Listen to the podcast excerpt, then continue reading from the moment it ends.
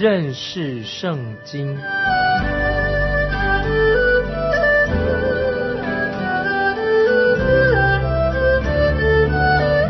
认识上帝的话，把上帝的话带到全世界。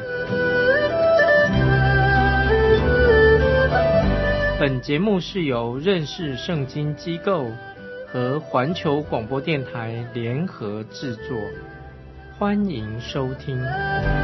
亲爱的听众朋友，你好，欢迎收听认识圣经，我是麦基牧师。今天我们要看《撒母耳记上》第十八章，我们从第一节开始。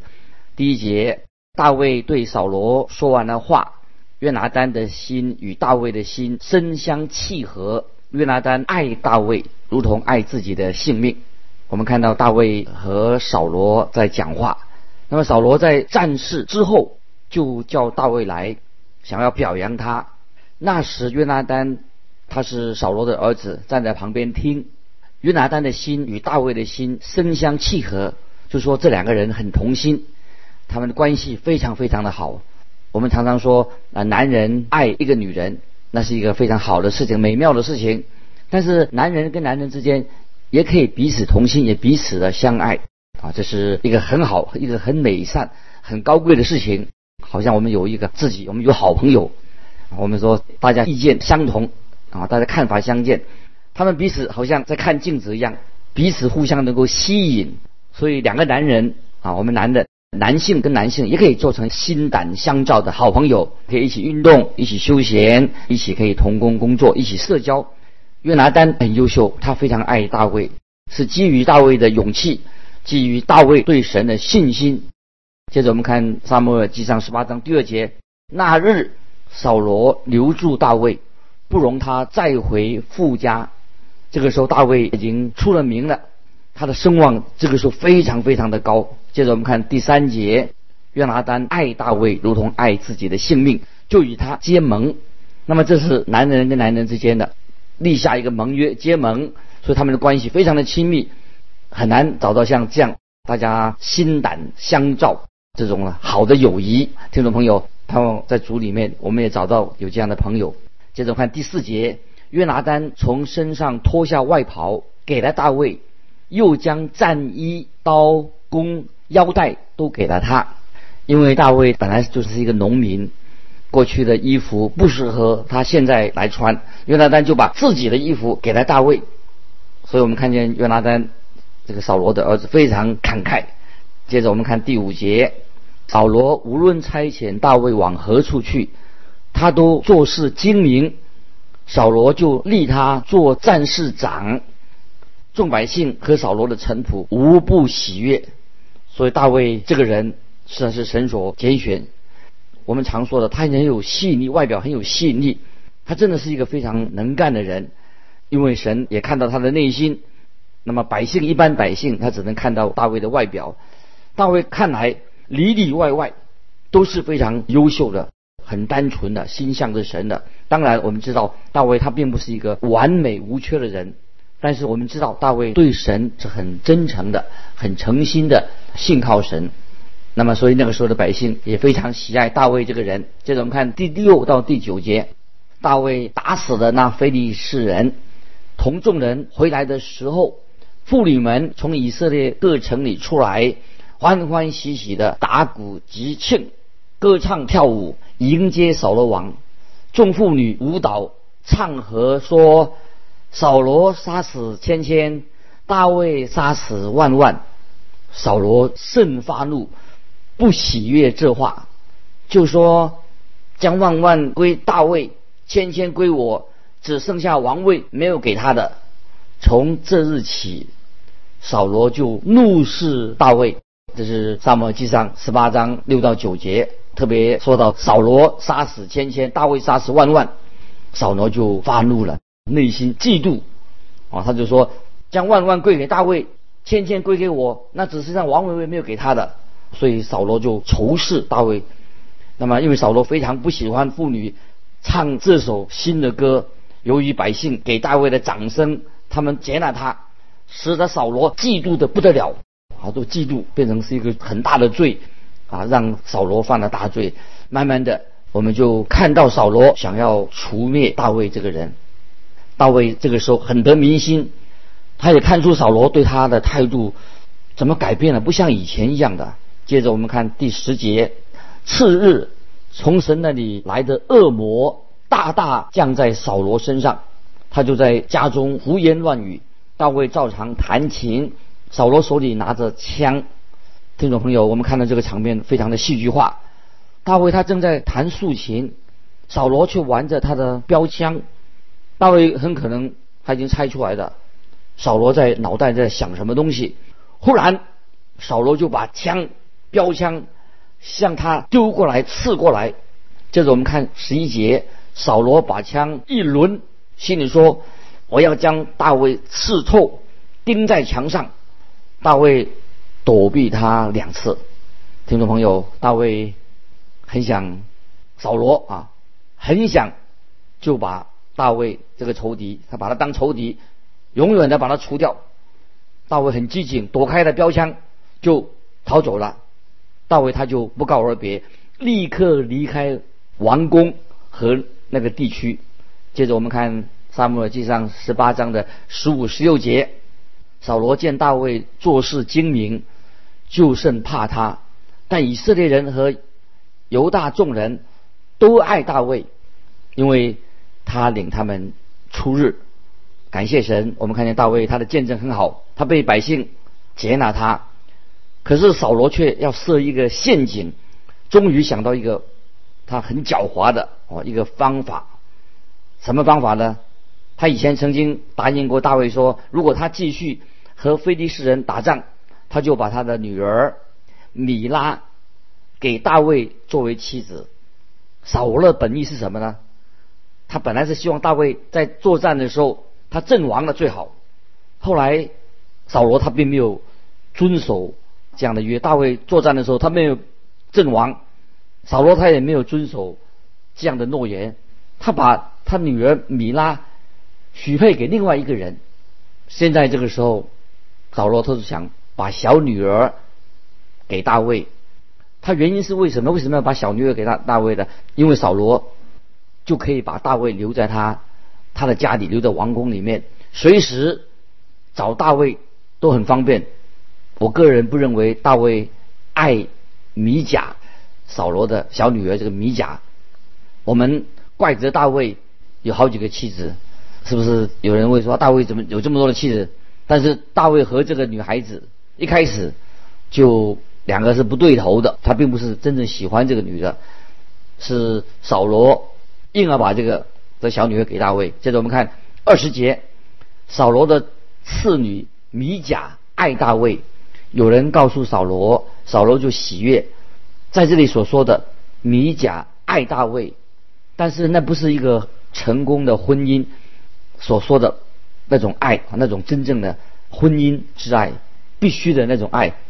米甲他的爱，他是有点崇拜英雄，因为大卫是大家的偶像，是一个英雄人物。他是对他大卫有这种爱。也许有一天，这个米甲他会嘲笑大卫，藐视大卫。他觉得大卫这个人，他对神干嘛这么热诚啊？所以我们后来看见米甲果然是这样子，他嘲笑啊大卫，他对耶和华真神那种热诚、那种爱心啊热诚、忠心。接下来我们看第十九章，那这一章是讲到大卫已经受到试炼啊，要过一个很危险啊试炼磨练的生活，因为扫罗想要亲自杀了大卫，然后还公开的要发布杀大卫的。一个命令，虽然好多次扫罗都曾经为自己这种残忍的这种啊行为啊，他做过短暂的，好像是对神在神面前他忏悔的。可是我们看见大卫，他一直饱受这些啊灾难，直到扫罗王死去以后，大概有十年之久，这么长的时间，大卫过的日子，他就像一个猎物四处逃亡。所以大卫也变成了像游民一样四处流荡，住在甚至住在旷野的洞穴里面，忍受了许许多多的艰难和他的生活上的缺乏。可是我们知道这一段时间就是神要叫大卫接受熬炼，神磨练他，让他可以在灵命上有更多的成长。所以我们知道后来果然经过这个十年的痛苦逃亡生活，所以我们会说他以满分毕业，毕业从这个考验磨练他的一个训练所，他毕业的，成为以色列当中最伟大的一个王是谁呢？就是大卫。世界上有很多的王，我觉得大卫这个王他是一个最伟大的王，因为他是合乎神心意的人。今天很多的王，很多的执政掌权的啊，他们是只是为自己，他并不合乎神的心意。那么在这个艰难的时期、困难的困苦的时期，大卫他自己也写的，因为这个缘故，他写了很多很动人的诗篇啊。今天我们看圣经里面啊，诗篇里面的大部分都是大卫王在。困惑的时候，困苦的时候，写了很多的动人的诗篇。接着我们看《萨母尔记上》十九章一二两节，扫罗对他儿子约拿丹和众臣仆说：“要杀大卫。”扫罗的儿子约拿丹却甚喜爱大卫。约拿丹告诉大卫说：“我父亲扫罗要杀你，所以明日早晨你要小心，到一个僻静的地方藏身。”啊，约拿丹，大卫的好朋友扫罗的儿子，叫大卫赶快离开皇宫，因为那个地方已经很危险了。他叫他躲起来。扫罗公开的，因为他要取大卫的性命。那么他的好朋友约拿丹就想帮助大卫。接着我们看第三、第四节，我就出到你所藏的田里，站在我父亲旁边与他谈论。我看他情形怎样，我必告诉你。约拿丹。向他父亲扫罗替大卫说好话，说王不可得罪王的仆人大卫，因为他未曾得罪你，他所行的都与你大有益处。那么这时候在约拿丹，他有一个计划，他试着跟他父亲扫罗跟他谈话。那么他父子走到田野里面的时候，约拿丹就对他的父亲扫罗王说。他会帮助你不少忙，他也是你的部下，你是国家的好公民，你不应该杀他。那么我们看，接着看五到七节，撒母耳记上十九章五到七节，他拼命杀那非利士人，耶和华为以色列众人大行拯救，那时你看见甚是欢喜。现在为何无故要杀大卫，流无辜人的血，自己起罪呢？扫罗听了约拿丹的话，就指着永生的耶和华起誓说：“我必不杀他。”约拿丹叫大卫来，把这一切的事告诉他，带他去见扫罗。他就仍然侍立在扫罗面前。啊，这段经文是十九章五到七节。啊，这段经文。那么扫罗这个时候仍然叫大卫侍立在他面前。扫罗终于听了他儿子的话，大卫又回到王宫里面去了。但是大卫这个时候需要很机警，因为他知道他的生命还是随时在危险当中，随时有危险。接着我们看第八节，此后又有战争征战的事，大卫出去与非利士人打仗，大大杀败他们，他们就在他面前逃跑。听众朋友，请注意，扫罗对大卫。战胜打胜仗的反应是什么呢？我们看第九、第十节，第九、第十节，从耶和华那里来的恶魔又降在扫罗身上，扫罗手里拿枪坐在屋里，大卫就用手弹琴，扫罗用枪想要刺透大卫，钉在墙上，他却躲开扫罗的枪，刺入墙内，当夜大卫逃走。躲避的这段经文告诉我们说，恶鬼又突然进到扫罗的心里面，那么扫罗就想要杀大卫。我们看到这是一个非常戏剧化的一个场景，大卫正在弹竖琴给扫罗听，那么扫罗在玩他的标枪，大卫突然就感觉到扫罗他这个时候杀气腾腾的，扫罗就丢标枪的目的是什么呢？他就是要把大卫钉死在墙上。大卫知道，即使他娶了扫罗的女儿米甲，可是住在王宫里面也是不安全的。接着我们看十九章的十一到十三节，扫罗打发人到大卫的房屋那里窥探他，要等到天亮杀他。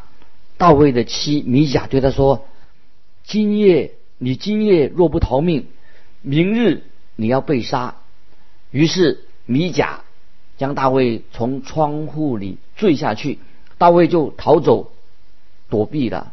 米甲把家中的神像放在床上，头枕在山羊毛装的枕头上，用被遮盖。然后这段经文啊告诉我们啊，米甲大卫的妻子啊，先是他是现在是站在大卫这一边的，他就告诉大卫。如果他那天夜里不逃跑的话，第二天他一定会被杀。他知道他父亲是认真的，他要杀他。于是大卫就逃走了。米甲他就整理床被，好像他在睡觉一样。接着我们看十四到十七节，十九章上面记上十九章十四到十节。扫罗打发人去捉拿大卫。米甲说他病了。扫罗又打发人去看大卫，说：“当连床将他抬来，我好杀他。”使者进去，看见床上有神像，头枕在山羊毛装的枕头上。扫罗对米甲说：“你为什么这样气哄我，放我仇敌逃走呢？”米甲回答说：“他对我说，你放我走，不然我要杀你。”扫罗发现。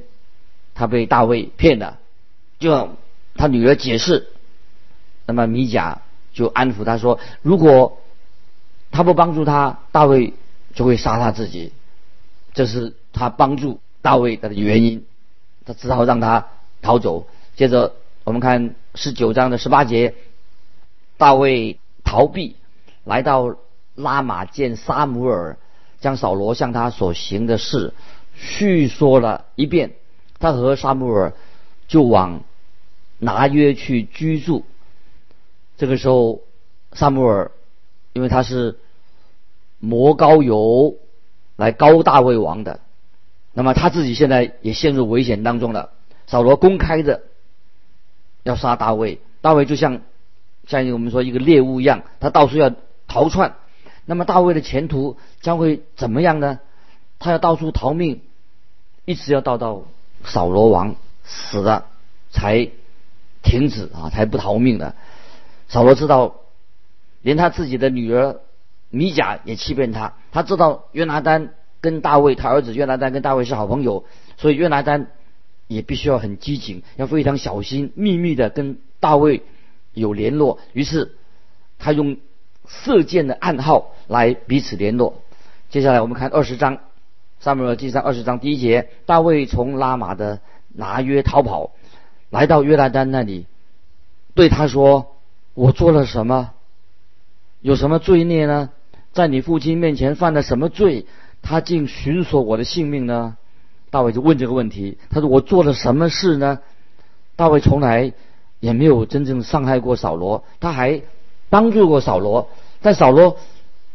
这个人却是没有君王的这种心胸跟品性，神也知道这一点。何况大卫他是神所拣选的人，扫罗他不是神所拣选的人。因为当时的百姓吵着要一个王，他们就要扫罗做他们的王，那么神就同意了。就像在摩西时代，神使以色列人心灵软弱。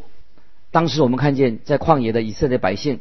在旷野的时候，他们想要吃肉，神给他们吃鹌鹑，就是他们所想要的、要求的。但是他们吃了以后，还是不信靠神。如果他们信靠神，他们接受神做他们的王、做救主，那么他们应该会很欢喜的来吃马拿，不会吵着一直要说要肉吃，而且在生活当中可以享受到神给他们的平安喜乐。他们。以色列人在旷野的时候非常贪婪，贪婪的心。那么今天啊，我们今天许多基督徒，我们行走在神的面前要小心，我们不要对神说我要这个要那个。那么，如果今天我们神的儿女愿意在生活上让神来管理我们、引导我们一生，我们就会享受到在主里面给我们的安息。但是有时神只好应允了我们所求的，我们贪贪这个贪那个要这个，那么也许神就把我们所要求的。所求这个要这个那个的，我们得到了，也许我们还会说啊，神听了我的祷告，那真的太好了。听众朋友要记得，那个可能不是一件好事哦。有时我们为某一件事情强求，强求神要给我们应我们应许我们祷告，不一定合乎神的旨意。神给了我们以后，才体会到那件事情对我们并不好。曾经有一个有钱人，他失去了他的儿子，儿子失去了，为什么呢？他说。这个有钱人他说：“我犯了一个最大的错误，是给了他一切我儿子所要的东西，这是我人生犯了一个大的错误。”听众朋友要记得，我们有时向神苦苦哀求的时候，而且那个事情并不一定属于神的旨意，那么神就把它给了我们，结果是什么？就是使我们的心灵软弱。听众朋友，不要变成一个心灵软弱的人，因为我们强求妄求得来的一个结果就是心灵软弱。我们看到以色列百姓，他们当时要扫罗做他们的王，结果呢，他们这个扫罗王成为他们国家一个最大的祸害。所以这个时候，我们看见大卫他自己内心非常的困惑，他也不知道为什么扫罗一定要追杀他。现在我们看二十章，撒母耳记上二十章第二节，约拿丹回答说：“断然不是，你必不至于死。我父做事无论大小，没有不叫我知道的。”怎么独有这事隐瞒我呢？绝不如此。这个时候，大卫的好朋友扫罗的儿子约拿丹啊，他对大卫说：“如果他父亲真要杀他的话，他会知道的。”接下来我们看第三节。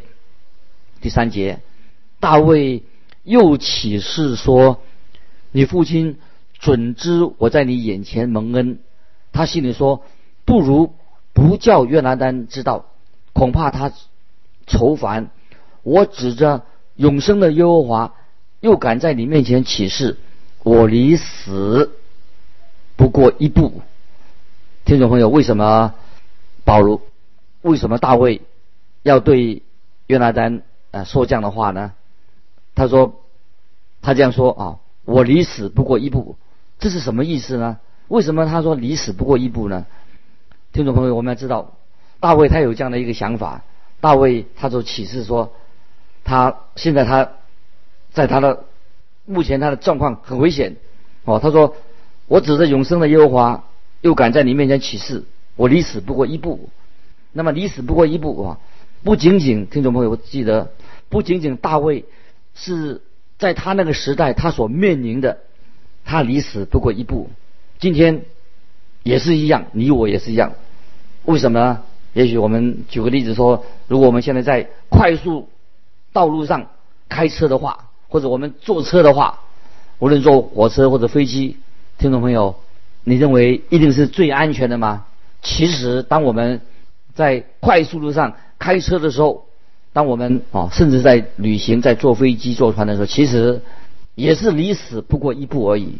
这是我们听众朋友，我们基督徒常常警醒的。以赛亚曾经这样说过：我们和死亡之间只隔了一个心跳。